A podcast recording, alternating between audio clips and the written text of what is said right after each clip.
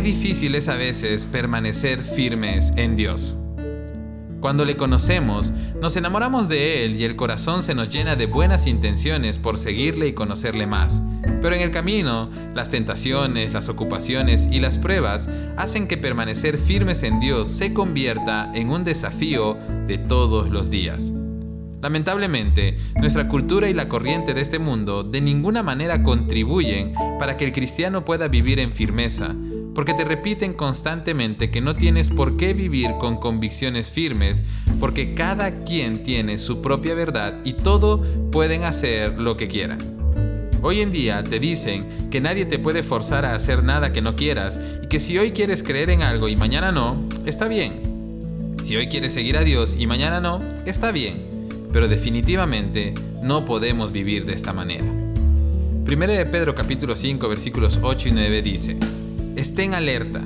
Cuídense de su gran enemigo el diablo, porque anda al acecho como un león rugiente, buscando a quien devorar.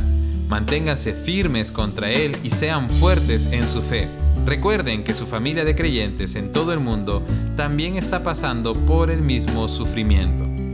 Si queremos vivir según el principio de la firmeza, necesitamos ser conscientes de que tenemos un gran enemigo que es el diablo que está procurando constantemente hacernos caer en pecado, en distraernos de los propósitos de Dios. Él es el enemigo de nuestras almas y está siempre al acecho. Si nosotros le damos cabida, el diablo ganará más terreno de lo que nos podemos imaginar. Una vez que reconocemos la existencia de nuestro enemigo, necesitamos trazar un plan de batalla para no ceder ante sus ataques. Y aquí es donde se hace importante el principio de la firmeza. El apóstol Pedro nos dice, manténganse firmes contra Él y sean fuertes en su fe. Firmeza es la voluntad inquebrantable y constancia en la realización de algo. Y eso es precisamente el secreto para permanecer en Dios.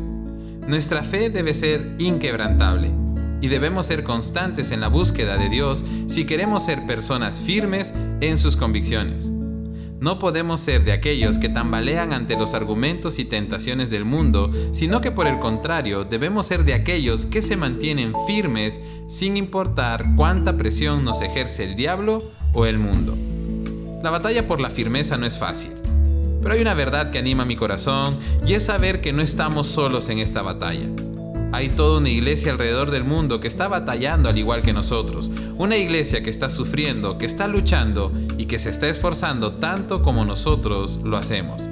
Y por encima de todo, hay un Dios que nos está fortaleciendo, animando y respaldando para que podamos vivir según el principio de la firmeza.